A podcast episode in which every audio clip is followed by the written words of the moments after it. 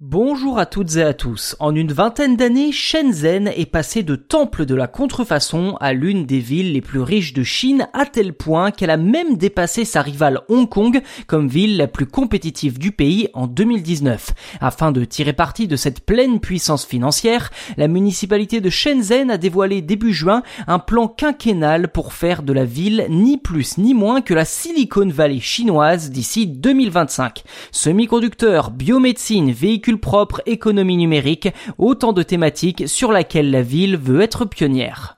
Si vous ne le saviez pas déjà, c'est à Shenzhen qu'ont émergé de nombreuses et puissantes entreprises technologiques bien connues comme Tencent, Huawei ou encore ZTE. Et d'après le South China Morning Post, le journal de référence en Chine, la ville accueillerait aujourd'hui plus de 14 000 entreprises de haute technologie. Et si toutes ces sociétés choisissent Shenzhen pour se développer, c'est tout simplement parce que la ville est située au cœur de la Greater Bay Area. Ce projet vise à réunir en une énorme métropole les villes de Hong Kong, Macao, Shenzhen bien évidemment, et neuf autres cités de la région du Guangdong pour un total de 66 millions d'habitants.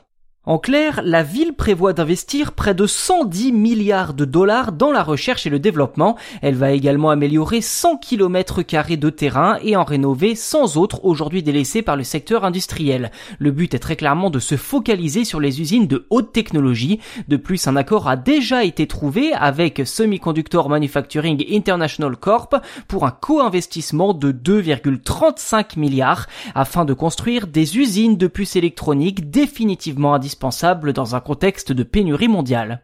Les secteurs du quantique et de l'intelligence artificielle, déjà considérés comme des priorités, continueront à recevoir des investissements. La ville va aussi développer dans les cinq prochaines années le secteur financier pour qu'il atteigne 15% de son PIB d'ici 2025.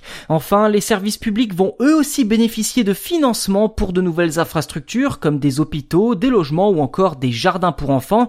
C'est un tout finalement, un ensemble afin de pouvoir intégrer l'attractivité du cœur de la Chine moderne et technologique Si tout se déroule comme l'ont prévu les dirigeants de la ville, l'économie locale devrait générer 626 milliards de dollars en 2025, soit quasiment 200 milliards de plus que l'année dernière.